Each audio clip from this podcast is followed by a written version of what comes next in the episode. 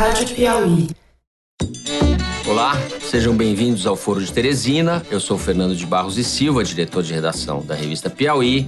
E quem conversa comigo sobre a nada plácida política brasileira são o editor do site da Piauí, José Roberto de Toledo. Oi, Toledo. Opa. E a repórter Malu Gaspar. Fala, Oi, Malu. gente. Se o Palocci acha que deve fazer nação e contar alguma coisa, olha, o Palocci é maior de idade. Ele pode contar tudo o que ele souber. Eu tenho certeza que pode prejudicar muita gente, menos eu. Você já sabe, quinta-feira é dia do Foro de Teresina, 5 da tarde é o nosso horário, no site da Piauí, no YouTube e no seu tocador de podcast preferido.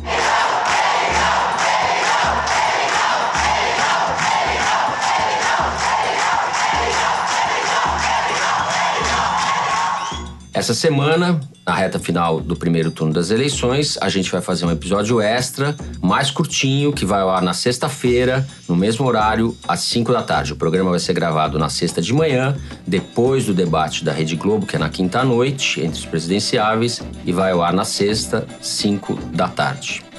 Está polarizado. Nós devemos resolver essa fatura no primeiro turno, para não termos um desgaste no segundo turno. Além disso, no dia da eleição, o Foro de Teresina vai estar ao vivo, no ar, em tempo real, acompanhando a apuração dos votos a partir das 5 da tarde. Vai ser uma transmissão longa, a gente deve ir pelo menos até 10 e meia, 11 da noite, para não cansar as nossas belas vozes, não a minha, mas a do Toledo, que é toda hora elogiada, e a da Malu também. Não cansar nem as vozes nem a paciência de vocês ouvintes. A gente montou um time bem bacana de colunistas, repórteres e convidados da revista, que vai estar com a gente até a noite, comentando o resultado das eleições e discutindo as perspectivas e os problemas do país. Outra novidade dessa transmissão, além dela ser ao vivo e em vídeo, é que a gente não vai falar daqui do estúdio da Rádio Batuta, onde a gente grava o programa toda semana. A gente vai fazer um estúdio improvisado lá na redação da Piauí, em Ipanema, na nossa sala de reunião. Toda a transmissão que a gente vai fazer no domingo vai ser depois editada em blocos e, como diria Geraldo Alckmin, disponibilizada no nosso site, no Cantinho do Foro de Teresina e nos tocadores de podcast. Bem, vamos ao programa de hoje. Assunto é o que não falta. A gente vai começar o foro falando da abertura do sigilo de parte da delação do ex-ministro Antônio Palocci feita pelo juiz Sérgio Moro na última segunda-feira. No segundo bloco, a gente vai discutir o movimento Ele Não, que foi às ruas no fim de semana contra Jair Bolsonaro, ocupou 114 cidades no último sábado e qual a repercussão disso, os impactos eleitorais e políticos. E por fim, no terceiro bloco, a gente faz um balanço das últimas pesquisas de intenção de votos do Ibope e do Datafolha. É isso, vem com a gente. Bom, na segunda-feira, agora, dia 1 de outubro, a menos de uma semana das eleições, o juiz Sérgio Moro voltou a ser notícia ao outorgar publicidade, nas palavras dele, a delação do petista Antônio Palocci. Para quem não lembra, o ex-ministro da Fazenda é réu numa ação penal que trata de irregularidades envolvendo a compra de um terreno para o Instituto Lula feita pela Odebrecht. E na parte da delação que veio à tona, ele relata uma reunião famosa, reunião em 2010, na qual o Lula teria chamado a Dilma, ele, Palocci e o Sérgio Gabrielli, à época presidente da Petrobras, para patrocinar uma extorsão ali de empresas, estimular contratos com vistas a arrecadar dinheiro para a campanha presidencial daquele ano.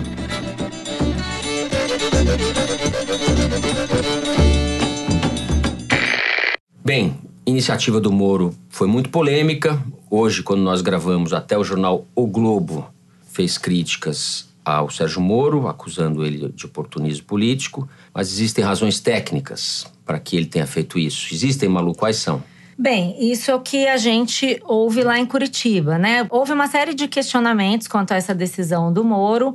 Uma das mais interessantes, eu acho, diz respeito uma questão que o próprio Moro colocou em pauta quando ele resolveu adiar depoimentos do Lula em um outro processo. Esse é o do Instituto Lula. Ele adiou num processo relativo ao sítio de Atibaia, que também foi reformado pela Odebrecht e outras construtoras, dizendo que não era conveniente o Lula depor em setembro, porque todos os interrogatórios do Lula eh, se transformavam em atos políticos e que isso tumultuaria o ambiente eleitoral, etc. e tal. Esse é um argumento que, diga-se de passagem, não foi usado usado só pelo Moro. A gente teve também a proibição da entrevista do Lula por parte do Fux e depois agora do Toffoli, com o mesmo argumento. Teve também uma entrevista do Adélio Bispo, que é o esfaqueador do Bolsonaro, que também foi proibida com o mesmo argumento, etc. Mas no caso do Moro, ele já chegou a adiar depoimentos num processo para que não tivesse interferência no calendário eleitoral. Porém, ao tornar públicos os detalhes da delação, ele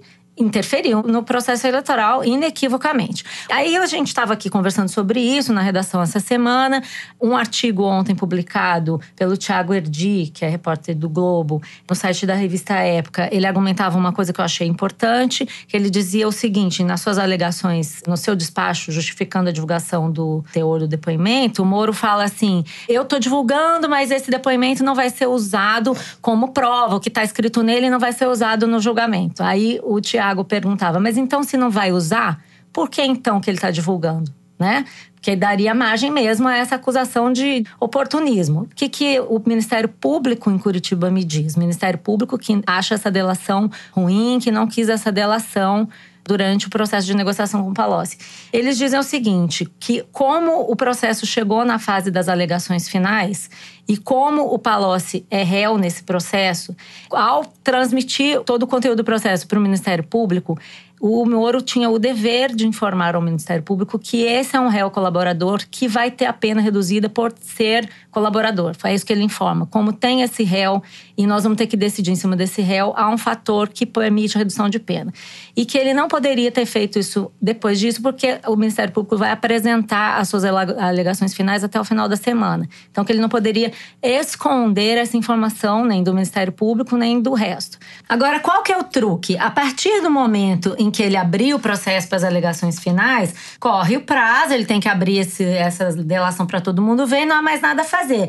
Mas se ele quisesse fazer como ele fez no outro processo do sítio de Atibaia e suspender o processo, nada impediria. Porque o poder de decidir o que acontece com o processo, se ele anda, se ele para de suspender o andamento, é discricionário do juiz. E aí é o seguinte, né? Quando o interrogatório era para favorecer o Lula e deixar o Lula falar e fazer palanque político, ele não deixou. Na hora que vem uma delação que vai contra o Lula e que atrapalha o Lula, aí ele achou que tudo bem correr o processo eleitoral eleitoral. Realmente houve aí uma questão de dois pesos, duas medidas.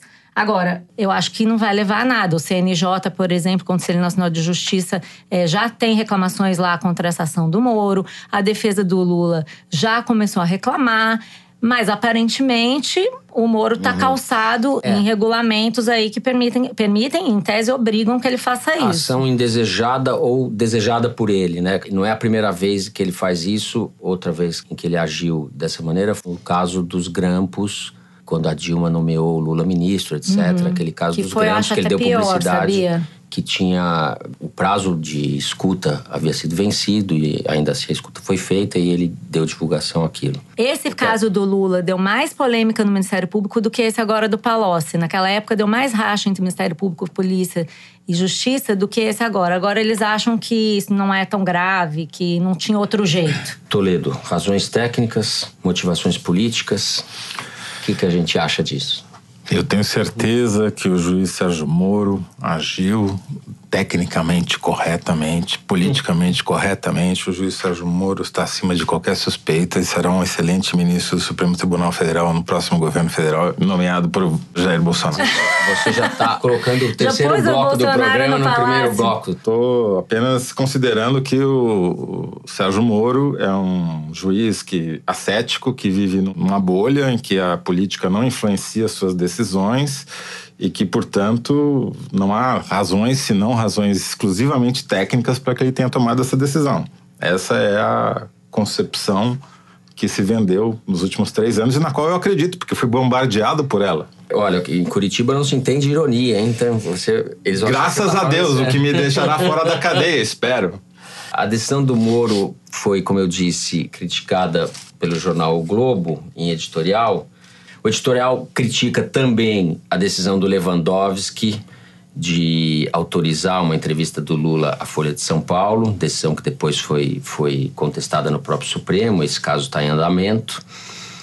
Mas o editorial diz que o Moro fez com que se recordasse o caso do grampo do Lula e da Dilma, agora com evidências de tentativa de interferência no primeiro turno das eleições presidenciais, a ser realizado domingo que vem.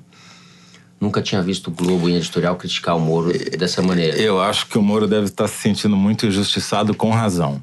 O Hélio Gaspari, que publica sua coluna hoje, quarta-feira, também na Folha e no Globo, ataca duramente o Moro, dizendo se era a bala de prata, o teor da colaboração do ex-ministro da Fazenda Antônio Palocci tornou-se um atentado à neutralidade do Poder Judiciário, a desejada exposição das roubalheiras. do Discordo frontalmente. 617. Não é nem bala de prata, nem de É. chumbo, é uma bala de chupar essa daí. É, o, a, Não serviu fato absolutamente é nada na eleição. dinâmica da, da semana e dos acontecimentos, parece que esse caso não. O eleitor não ficou nem sabendo.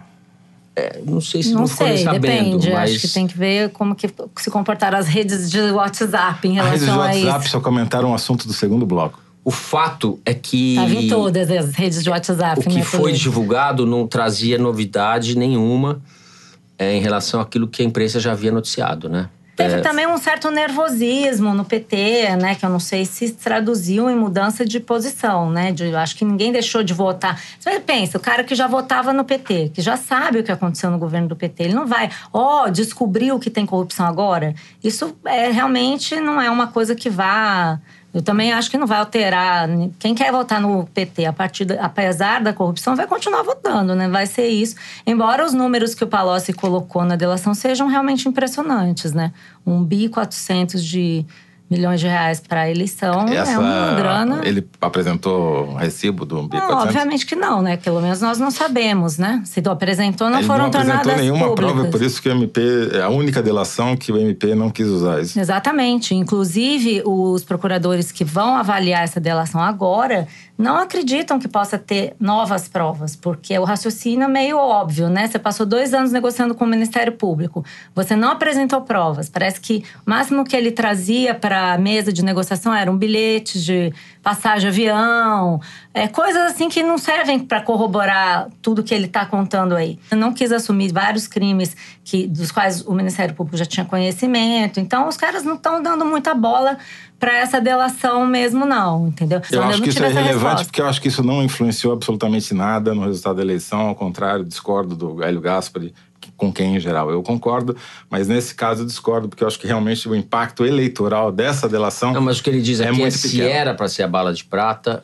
isso acabou Ele é, concorda com você. maculando o- o- a suposta neutralidade que Não adiantou pra a eleição, justiça mas é- prejudicou a eu- eu- justiça. mas eu também discordo nisso, porque a justiça provou essa semana, em outras maneiras, que ela é absolutamente isenta. Por exemplo, proibindo o jornal Folha de São Paulo de, se já tivesse feito, na eventualidade de ter havido a bendita ou maldita entrevista com Lula, que Ou estaria base- Ou proibido. simplesmente a entrevista, não precisa ser nem bendita nem maldita. É, é, depende, né, que no- hoje em dia não tem meio termo, né? Isentão. Teria que ser proibido. é, teria que ser proibida. O que é censura prévia é uma coisa proibida pela Constituição, mas provavelmente é a Constituição que está errada e é o, o ministro Fux que está certo. E o ministro Toffoli, que por sua vez diz que o Fux tem toda a razão. Toffoli que considera o golpe de 64 um movimento. É, Como disse, bastante Cultural. A questão é essa, né, a- gente? A gente tá falando disso desde o início do foro. Quando a justiça começa a interferir desse jeito no rumo da política, tem alguma coisa muito errada, né? A justiça sempre interferiu no mundo da política, a gente é que talvez não tenha querido ver isso antes. Não, mas isso claramente mudou de patamar nos últimos anos. Porque ela ganhou mais proeminência. E Exatamente. é, há uma judia- É um judicialização da política, uma politização da justiça, como você queira, que está interferindo diretamente no andamento das decisões populares, É. etc. Né? Sim. Bom, como o Toledo está aqui exaltando, enaltecendo ou frisando a neutralidade do ju- juiz Sérgio Moro, Eu sempre gosto de lembrar daquela neutra condecoração que ele recebeu em Nova York, ao lado do João Dória, um mês depois de ter mandado Lula para cadeia, de gravatinha borboleta e tudo. Aquela, aquela imagem, para mim, realmente é o ápice da neutralidade do judiciário. Com esse ânimo todo, nós vamos para o segundo bloco. Vamos discutir o movimento Ele Não, nos que ocorreu no sábado pelo país, como a televisão a mídia, a imprensa em geral cobriu, mas especialmente a televisão cobriu esse evento. O que resultou dele? Qual foi o desdobramento político dessa manifestação contra a candidatura do Jair Bolsonaro?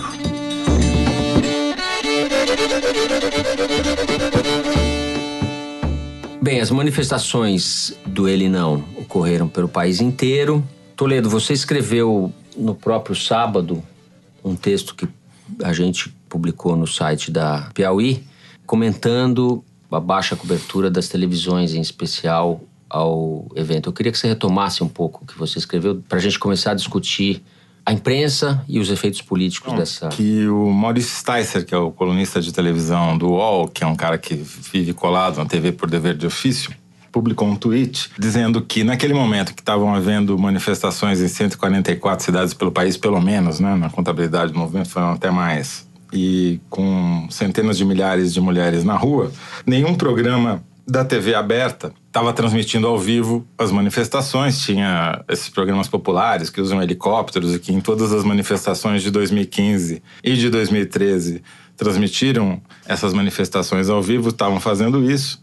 E comecei a prestar atenção na programação da televisão e, de fato, a cobertura, eu não vou dizer que foi inexistente, porque houve, uhum. mas ela foi desproporcional ao fato. Só para pegar um exemplo, no Jornal Nacional foram quatro minutos e pouco de cobertura do Ele Não, que é um tempo relativamente grande para o Jornal Nacional. Você, um minuto do Jornal Nacional custa milhões de reais de propaganda no intervalo, para que não pairem dúvidas. Porém, a saída do Bolsonaro do hospital, mais o desmentido da ex-mulher dele da matéria da Veja, que fazia denúncias contra ele, tiveram 11 minutos e poucos, e alguns outros segundos, quer dizer, mais do que o dobro, quase três vezes é, o tempo. Me chamou a atenção especialmente porque foi o maior protesto, a maior manifestação capitaneada exclusivamente por mulheres na história do Brasil. Não há nada comparável em termos de volume e do protagonismo das mulheres no movimento. Isso é um fato que eu acho que é importante, porque, enfim, mobilizou muita gente. A gente nunca vai saber o um número exato, porque a polícia militar sintomaticamente não contou, mas era muita, muita gente, tanto na Cinelândia, no Rio, no Lago da Batata, em São Paulo, mas em muitas outras capitais também. E uma cobertura pífia da televisão. O que me levou a crer que, tirando as pessoas que tinham se organizado através das mídias sociais para estarem presentes nesse ato, já que não houve convocação para ele na televisão ou coisa que valha, além delas próprias, pouca gente ficou sabendo do real significado disso. Ao contrário, a versão do fato me parece que depois, através das mídias sociais, principalmente do WhatsApp, é que acabou predominando. E a reação né? é, é prevalecendo. E a reação ao ele não, que não foi o ele sim, que teve um volume muito menor de participantes e até nas mídias sociais uhum. ocupou muito menos espaço, mas uma interpretação do ele não como sendo um movimento como o filho do Bolsonaro colocou aspas das vadias, de gente pelada, de gente ofendendo quem votava no Bolsonaro, essa versão é que, a meu ver, explica a reação que Isso... foi se vista depois nas pesquisas eleitorais do crescimento do Bolsonaro uhum. entre as mulheres. Isso que você está falando, antes de passar a palavra para Malu, foi o que escreveu nessa quarta-feira o Pedro Abramovay, que é o executivo da Open Society na América Latina. Ele, publicou no Facebook uma coisa bastante interessante, falando que a baixa, citando a jornalista Carol Pires, nossa amiga Carol Pires, trabalhou na Piauí, ele fez uma citação de um tweet dela e falou a baixa divulgação, a baixa publicidade, a baixa exposição que o assunto teve em relação à, à importância que ele adquiriu no país, fez com que as redes sociais, o WhatsApp especificamente, ganhassem uma importância relativa muito grande na divulgação disso. E daí os bolsonaros prevaleceram. Então teve foto real de vídeo com foto falsa, falando que era um ato contra a moralidade, contra o cristianismo, cenas de mulheres atacando imagens religiosas, etc., que não corresponderam que eram, foram montadas, enfim, fake uhum. news, seja lá o que. Eu odeio esse guarda-chuva para falar tudo essas delinquências, mas. Desinformação. É.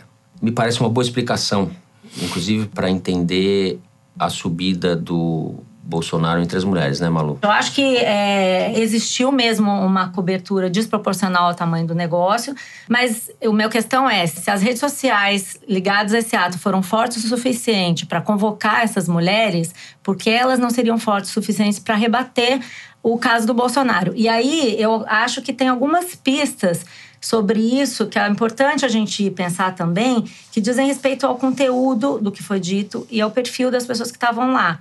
Né? A gente viu o Pablo Hortelado, do Grupo de Políticas Públicas para o Acesso à Informação da USP, botou uma equipe lá. Professor da USP. Professor né? da USP, que tem um grupo uhum. que estuda isso, está muito focado nessa eleição, no, no comportamento das redes sociais. Foi para lá, botou uma equipe lá pesquisando a composição do público que estava na manifestação.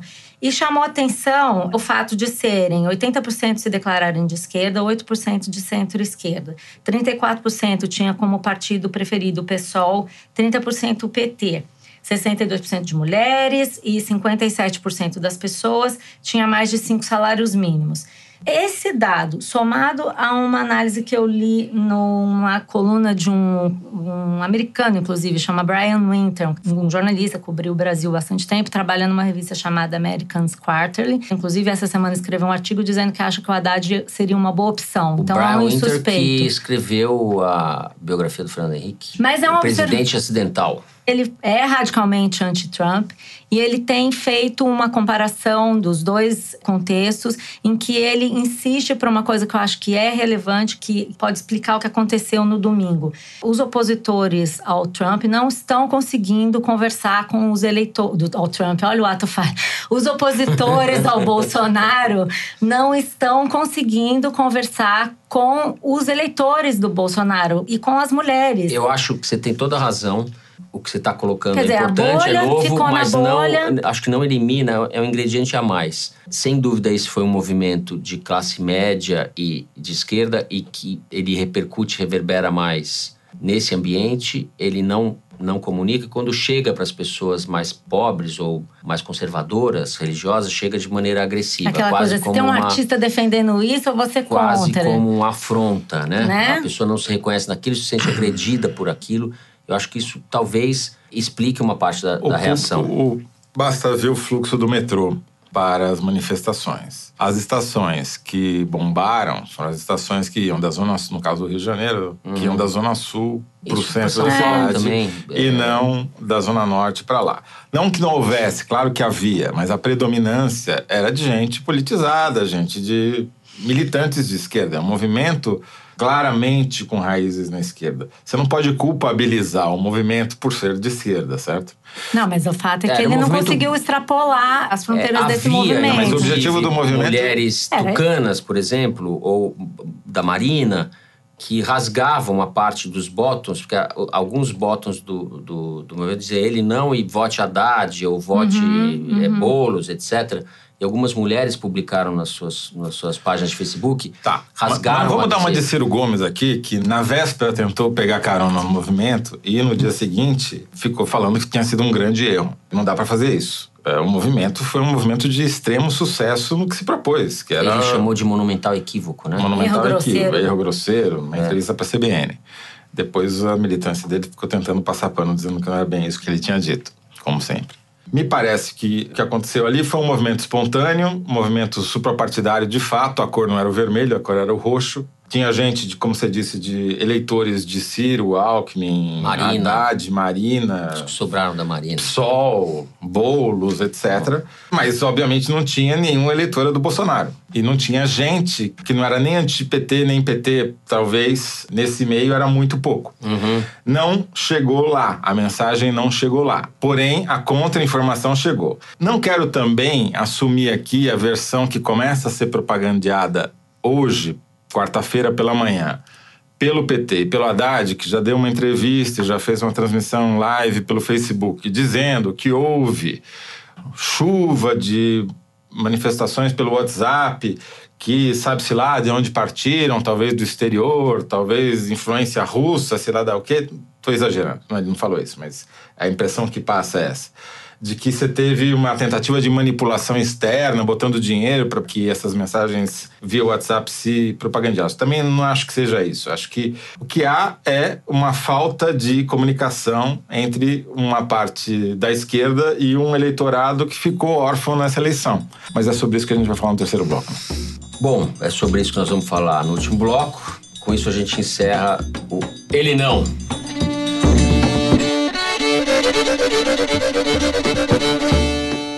Bom, a gente teve essa semana a divulgação de pesquisa do Ibope e do Datafolha. As duas convergem, tem algumas diferenças, mas as duas apontam um crescimento do Jair Bolsonaro, um aumento da distância dele em relação ao Haddad, que oscilou para baixo, mas está mais ou menos estável. As demais candidaturas, Ciro estável, Alckmin estável, Marina oscilando para baixo. O dado importante, relevante, é o crescimento da candidatura do Bolsonaro, que ultrapassou 30%, chega a 38% dos votos válidos, aquele que é contado para apurar quem vence, quem não vence, que são, você desconta os brancos e nulos da contagem final. O Bolsonaro nos votos válidos, então, teria 38%. Toledo, acendeu a luz amarela aí de que essa eleição pode se resolver no primeiro turno? Aumentou muito essa possibilidade. Eu, na verdade, estou apostando nela, como eu já disse aqui muitas vezes. Não dinheiro, né? Tá apostando dinheiro, é né? Se alguém achar, aceitar achar que sem fundo, eu aposto. Como eu já disse aqui várias vezes, eu considero o Bolsonaro favorito. E agora está deixando de ser favorito e está concretizando esse favoritismo.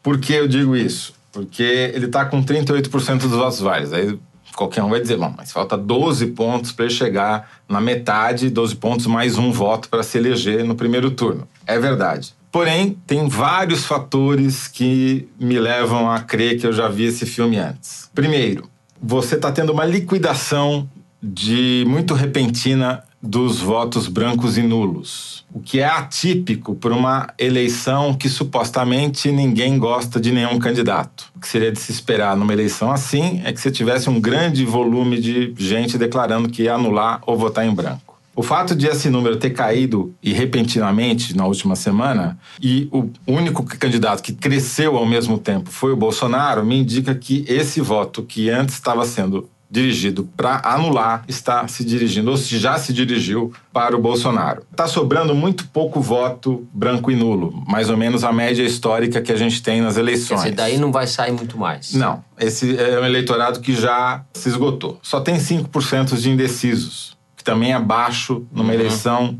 polarizada desse jeito. Logo, praticamente só sobraram votos nos candidatos, né? Se você pensar como voto válido, que é o que realmente conta para a eleição, daqui para frente, se, por exemplo, um eleitor sair do Alckmin e for para o Bolsonaro, por que ele faria isso? Porque, pô, o Alckmin não vai chegar no segundo turno. Eu não vou votar no Haddad de jeito nenhum. Não aguento mais essa história, eu tô infeliz. Eu não aguento mais três semanas de comiseração nessa campanha eleitoral dos diabos. Vamos liquidar essa fatura logo.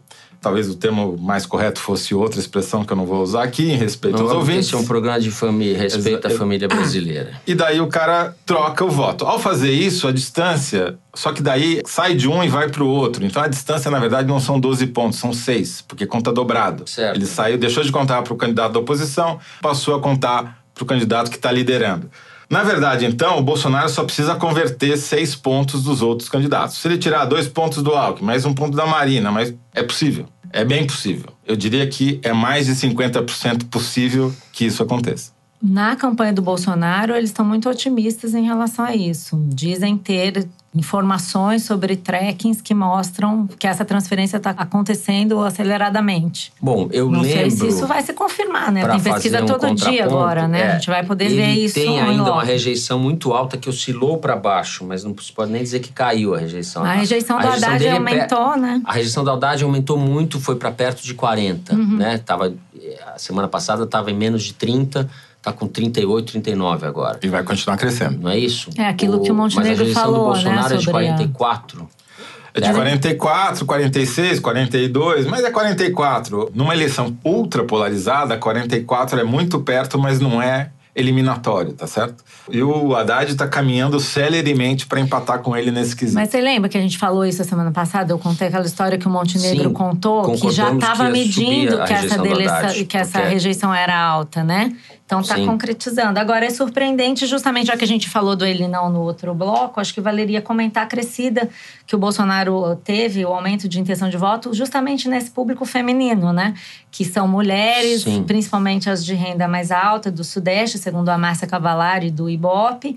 E também mulheres de renda mais baixa também. Teve um aumento ali, né? É, Ele- o Mauro Paulino falou ontem no programa da Folha que as mulheres de renda baixa, ele saltou para 19, isso corresponde a 7 milhões de eleitoras, e nas de renda alta foi para 42. Ele estava com 14, saltou para 19, não sei quanto estava, foi para 42% das mulheres mais ricas, o que dá 5 milhões de ganhou votos. voto. assim, Em suma, ganhou voto pra caramba, né? Entre as mulheres, Ainda é né? muito mais votado entre os homens, mas ganhou voto Sim. entre as mulheres. Tem um levantamento que foi feito entre o sábado e a segunda-feira no Twitter pela consultoria Bytes, que ficou contando justamente, conta muito essa coisa de onda, né? Eles dizem que o Bolsonaro. Entre o, sábado do Ele Não e a segunda-feira, foi quem mais conquistou novos fãs nos perfis. 299 mil fãs. E que as menções ao Bolsonaro eram positivas. A conclusão dessa consultoria é que ele teria sido o grande vencedor do Ele Não nas redes sociais. Só para mostrar um pouco como essa comunicação, que não é mais uma comunicação de massa televisiva, da teoria do McLuhan, mas é uma teoria de redes, é um jeito diferente de. Se acontece, dis- né? difunde. Se difunde. Os tweets da Piauí sobre a, o Ele Não, que fazia esse contraste entre uma manifestação histórica e uma pequena cobertura pela televisão, foram provavelmente os tweets mais retuitados da história da revista. Porque eh, isso eh, encaixou bem na narrativa de esquerda, de grandiosidade do movimento e contra a mídia, etc.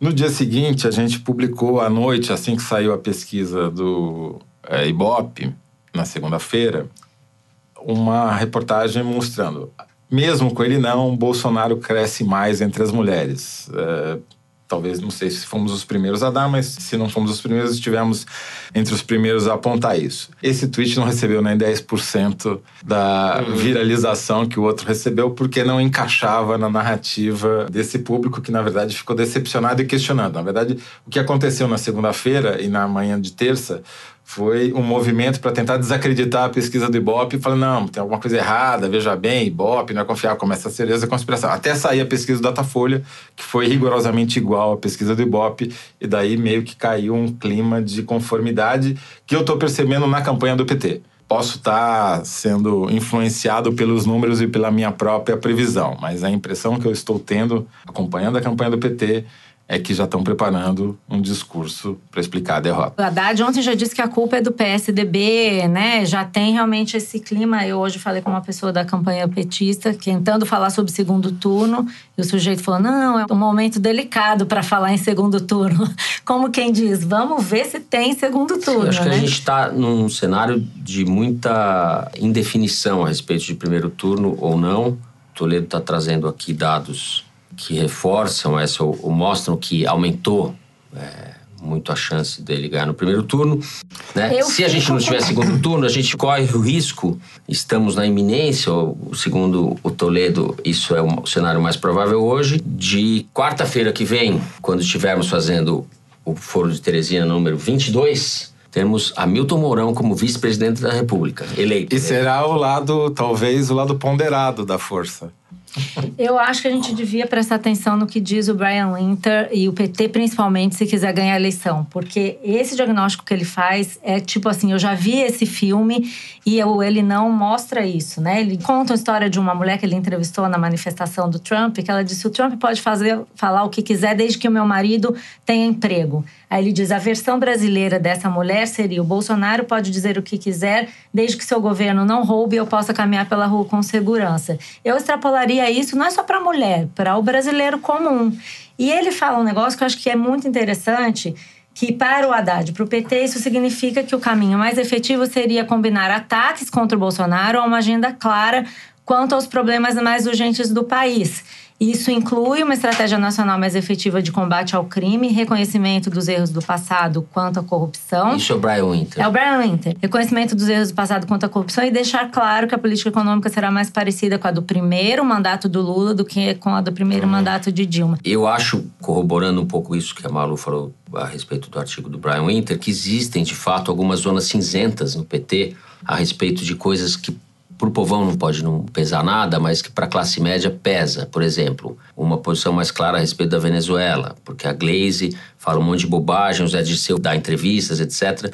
E o Haddad não parece ter força ou disposição, a gente não sabe por que ele não tem uma posição mais clara a respeito de coisas desse tipo. Da política econômica, acho também Corrupção, que existe um medo, embora ele tenha dito, ele Haddad já tenha dito naquele artigo que publicou na Piauí, naquele relato que ele fez há mais de ano a respeito da prefeitura dele, ele abre aquele longo relato fazendo uma crítica pesada à condução da política econômica pela Dilma. Mas isso é uma coisa remota que está num texto da Piauí, enfim, é muito diferente dele se posicionar agora. Então existe uma série de coisas, como disse o Marcos Nobre na coluna que ele está publicando no site da Piauí hoje, quarta-feira, o Haddad teria que tomar as rédeas da sua campanha. E a gente sabe que isso não é fácil, porque está o Lula preso, dando, digamos assim, o norte, uma parte da direção do PT que não tem muita afinidade com ele, Haddad, com posições que atrapalham a expansão da candidatura rumo ao centro, digamos assim, essas coisas todas numa reta final altamente polarizada.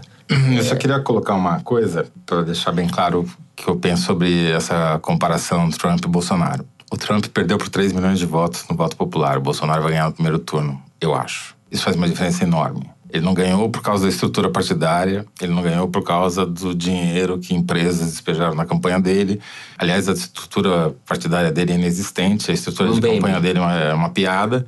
De certa maneira, o Trump tem até mais a ver com a Haddad pela estrutura partidária do Partido Republicano e do PT do que o, o Haddad. Mas enfim, eu acho que se fosse para fazer uma comparação externa, que eu também acho descabida, seria com o Duterte das Filipinas e não com o Trump. O movimento da sociedade brasileira é uma onda conservadora que já vem há uma década ou mais, vem crescendo, é um tsunami. E ele é o surfista dessa onda. É um problema demográfico, porque você tem pela primeira vez uma maioria expressiva de eleitores que não viveu o período da ditadura, só ouviu falar isso nos livros de história, na melhor das hipóteses. É uma geração que foi criada no melhor momento econômico e social do- da história do país e que está pegando justamente o downfall disso, a decadência desse movimento, não está acostumada à crise. É um momento de crise de emprego estrutural e conjuntural, que você tem mudanças da economia que não vão ser revertidas. O fim do emprego, como conhecemos, é evidente, isso se reflete em várias crises, como a da Previdência. Enfim, é uma série de fatores estruturais que levam a uma candidatura de direita, uma candidatura conservadora, da qual o Bolsonaro é meramente um surfista. É o melhor surfista e tem enormes méritos, porque ele surfou um tsunami numa prancha de isopor. Ele fala com essas pessoas. Ele diz o que elas querem ouvir. É isso. Aí, segundo turno, o PT tem que olhar isso e falar como é que a gente vai falar com essas mesmas pessoas. Não dá para pegar a eleitora do Trump na Carolina do Norte e transpor ela para o Cordovil. É, são universos muito diferentes. Lá, o Trump tinha que ganhar em 10 swing states, né, os estados que vão para um lado ou para o outro a cada eleição, e falar para um público micropúblico, micro-target. Aqui você tem que falar para 145 milhões de eleitores. É, não, não entendi assim. Só entendi que eu acho que ele, as pessoas não estão entendendo esse eleitor novo que apareceu. É isso que, eu, isso que é o sumo que eu tiro desse artigo. É basicamente esse o desafio. Se tiver segundo turno, hein? É, o segundo turno, pelo que dizem as pesquisas, estaria equilibrado, né? O último deu uma vantagem para o Bolsonaro de dois pontos, o Haddad estava alguns Mas o pontos pau na vai frente. comer, né? Segundo turno, um segundo turno entre esses dois. Já mudou, né? Que Mesmo Bom, eu vou fazer um desagravo é aqui a mim bom. mesmo. Então, já que ninguém, já que ninguém quis fazer desagravo a mim mesmo, desagravo faço eu de improviso, né? Fazer um Não, desagravo é em, pra você fazer em homenagem mesmo, ao Kim gente- Kataguiri, que deve ser eleito deputado, é isso? com muitos votos. Kim Kataguiri, nosso ouvinte VIP. Então, o deputado, futuro deputado Kataguiri. E depois um dos filhos do Bolsonaro também usou a Carlos frase. Bolsonaro. Não, Tem eu- um canal no YouTube com a frase. em um dos nossos programas, É o no- segundo. no segundo programa, eu ouvi algumas pessoas de cargos de chefia nos jornais para saber a pauta era como cobrir a candidatura do Bolsonaro. Em off, porque as pessoas se sentiam mais à vontade, não podiam falar de decisões internas, os diferentes veículos expunham as dificuldades de se cobrir a candidatura do Bolsonaro. E naquela circunstância, eu coloquei, traduzindo o que eu ouvi de uma pessoa da Folha, que a Folha tinha preocupação de manter uma isenção, de manter o reportariado, justamente de dar voz, fazer um jornalismo que não fosse só de massacre ao Bolsonaro. Era justamente esse o sentido. Havia uma preocupação na Folha de preservar O que nunca aconteceu, etc, passagem, né? etc, etc. E eu fiz uma frase que foi cortada é, no meio, aquela voz realmente é minha, sou eu, sim, eu disse aquilo. Eles aproveitaram aquela frase para dizer que eu, eu tinha estado na Folha, que não é verdade, Pra combinar. para combinar, fazer uma cobertura enviesada do Bolsonaro. Enfim, como diria o Bolsonaro, fake news de vocês. Fake news de vocês. Só para eu acho bom esse esclarecimento porque esses Esse negócio circulou aí muito. acabaram Não, tomando e, e faz toma- parte. Não só esse tweet, mas a, a narrativa ou a, a versão de que a imprensa é, foi mais um Sim. dos inimigos que Bolsonaro gloriosamente derrotou é uma versão vitoriosa dessa campanha. É Eu versão- tenho uma campanha pra lançar. Ao invés do ele não, eu vou lançar o Levianos não. Que tal? Nosso Bom. principal né, mote aqui deve ser Levianos não.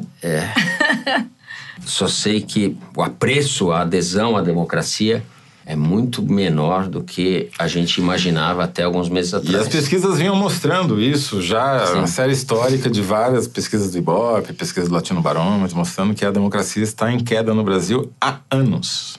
Não só no Brasil, né? Vários países. A Aqui, democracia não é um valor fundamental para muita gente. Não, ela é um valor relativo e depende muito da situação econômica. Sim. Com isso, de maneira bastante animada, depois de muitas discussões e do meu desagravo, o Kataguiri não merece desagravo, ele merece piada. Traz o Kinder Ovo, então. Com isso, a gente chega ao momento Kinder Ovo. Na semana passada foi a primeira vez em que nenhum de nós três adivinhou o desafio. Fomos humilhados pela produção. Nem a Malu, que adivinha todos. É, mas a Paula então, zoou. Felipe, pode Paula soltar, zoou. pode soltar dessa semana. Todo mundo conhece o feriado de 21 de abril, certo? É o dia de quê? Tiradentes. Tiradentes pregava a independência do Brasil. O que, que os portugueses poderosos da época fizeram? Enforcaram, retalharam o corpo e espalharam pelas ruas de Minas Gerais. Qual é o recado que eles estavam mandando para o povo da época? Não se meta besta. O que eles não entendiam é que o corpo de Tiradentes foi retalhado, mas a ideia da independência prosperou e a independência chegou em 1822, 30 anos depois do enforcamento de Tiradentes. Por que eu estou falando isso? É para a gente entender que a história se repete. Os poderosos de hoje, como os poderosos de 1792, não toleram o Lula tem inveja do Lula. Então, na verdade, os poderosos, se pudessem, teriam matado o Lula. Os poderosos de hoje, como os poderosos de 1792, não entenderam o seguinte: o Lula, em corpo, está lá na cela da Federal. Mas as ideias do Lula, como as ideias da independência, estão perseguindo o Brasil de ponta a ponta. Eu já sei! Adivinhei! A Malu é a adivinhadora Jacques geral da Wagner, República. Jacques Wagner, velho companheiro Jacques Wagner, de Luiz Inácio Lula da Silva. Bem, a Malu tá dando um banho aqui. Se Voltei, fosse um programa de auditório, é. voltei. voltei a minha A produção forma. informa que Jacques Wagner, candidato pelo PT ao Senado pela Bahia, num palanque na cidade de Mutuípe. Jacques Wagner tá animado, né? É, essas comparações do Lula, às vezes faz com Jesus Cristo, às vezes faz com Tiradentes. E Só a elite, a elite poderosos. não tolera o Lula, é verdade. o que é uma poderosos, ingratidão Aldebrecht, enorme. o poderoso da Aldebrecht, o Lula poderoso fez da um- JBS. O Lula adorava falar Que poderoso. que os bancos nunca ganharam tanto dinheiro. Então, todo mundo se deu bem dinheiro. com é ele. Verdade. Que poderosos são esses, gente? Eu, Mas é fato também que não toleram o o PT e o Quem? Lula. Hã? Qual poderoso? Ganharam dinheiro pra Opa. caramba. Opa! Quais poderosos? É o Fux? É o. o Gilmar? Os poderosos gostam de quem ajuda eles. Sim, tem um pragmatismo nisso. Zé, fala alguma coisa do Jacques Wagner. Vai ser senador. Gosta de acarajé. Na Bahia, na Bahia, o, Não, o Jacques Wagner tem uma história interessante. o PT deve ganhar a eleição na Bahia, né? Com o Rui Costa, reeleição, né? O, Lá é 13 do o carro PT rabo. não vai sumir do mapa porque vai ganhar no Ceará, é o governador mais bem avaliado do Brasil, vai ganhar na Bahia, vai ganhar talvez é, em outros estados do Nordeste. Ele ou seus aliados são favoritos no Maranhão e no Piauí, mas vai ficar mais ou menos nisso. É, o PT vai ficar um enclave nordestino com. Tudo bem, vai ter bancadas eleitas por outros estados, mas o real núcleo de poder do PT vai se transferir, na minha opinião, de Curitiba para o Nordeste. Quando eu falo de Curitiba, até porque eu acho que num governo Bolsonaro, o ex-presidente Lula não permanecerá preso em Curitiba. Provavelmente vai parar em algum presídio federal. E o Jacques Wagner vai continuar sendo uma liderança forte. E o Haddad será o bode expiatório da eleição. Pô, isso é porque o Kinder Ovo era para ser um momento relax, né? Bem, nós vamos abrir aqui a nossa caixinha de correspondências das cartas ao foro, que tem chegado pelas redes sociais da Piauí, pelo Twitter, Facebook, Instagram e pelo velho e bom e-mail foro de Teresina, arroba revistapiauí.com.br. Tem muita coisa chegando, seria impossível ler tudo, mas deixo aqui o registro que a produção passa tudo pra gente, a gente lê tudo que vocês escrevem. Portanto, não escrevam coisas muito comprometedoras. Vamos aos highlights. Essa série do Foro começou com a gente pedindo para os ouvintes contarem onde que eles ouvem a gente. E essa semana a gente selecionou aqui cartas de homens que ouvem o Foro cozinhando para suas mulheres. O Moisés Agostinho, de Palotina, no Paraná, diz que ouve o programa fazendo jantar enquanto a mulher dele, que é tatuadora, esboça novos desenhos. E diz que eles têm um acordo de casal, que é um não pode ouvir sem o outro, senão é traição. É isso, foro conceito de traição está tão amplo ultimamente, né? Exato. né? Já o Márcio Costa de São Paulo diz que escuta preparando o café da manhã na sexta-feira para a família, diz que considera a Malu Gaspar a melhor repórter do mundo, em caixa alta Nossa. do mundo, em maiúsculas. Caixa Concordo. alta é a maneira. Concordo. É a maneira Vou secundar gente... o leitor. Das galáxias. Das galáxias. É aquela coisa das galáxias que eu sou, então. Né? A mochileira. Mas ele disse aqui, o Márcio Costa, complementando, que por ter dois manos no programa, um sou eu, outro é você, Zé. Cada vez que eu falo só em áudio, porque aqui é rádio, ele completa a frase, porque aqui é Corinthians. Ah, não fala Aê, isso! Pelo amor de aqui Deus. Aqui é Coringão. Aqui é tricolor, Márcio Costa. Aqui é tricolor. É. Não Fluminense. Que isso, aqui é Coringão. O... Aqui tem dois corintianos e um São Paulino, hein? Eu sempre tô em minoria. Ah, é, eu sou isso mesmo. É isso mesmo. Ué, ser eu corintiano sou... é vergonha agora? não. O corintiano não tem vergonha do seu time, nunca. Que distância entre elas. Ah, Como diria o Maluco, eu sou um homem ao primeiro. Ele quer ser isentão do time. Isentão da galera. Isentão do futebol. Isentão da fiel. Bom, assim, Foro de Teresina de hoje vai ficando por aqui. Lembrando vocês que na sexta-feira a gente tem um novo programa mais curto. Vamos gravar na sexta pela manhã e pôr no ar às 5 da tarde.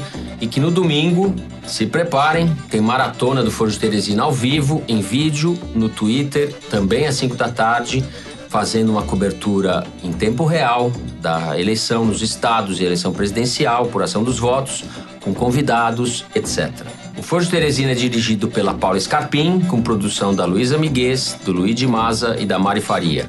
Nós gravamos no estúdio da Rádio Batuta, no Instituto Moreira Salles. A edição é do Felipe de Castro e a finalização e mixagem do João Jabassi. Nossa música tema é composta e executada pelos piauenses Vânia Salles e Beto Boreno. Eu sou Fernando de Barros e Silva. Meus companheiros de conversa são a Malu Gaspar e o José Roberto de Toledo. Tchau, gente. Até sexta-feira. Até sexta, pessoal.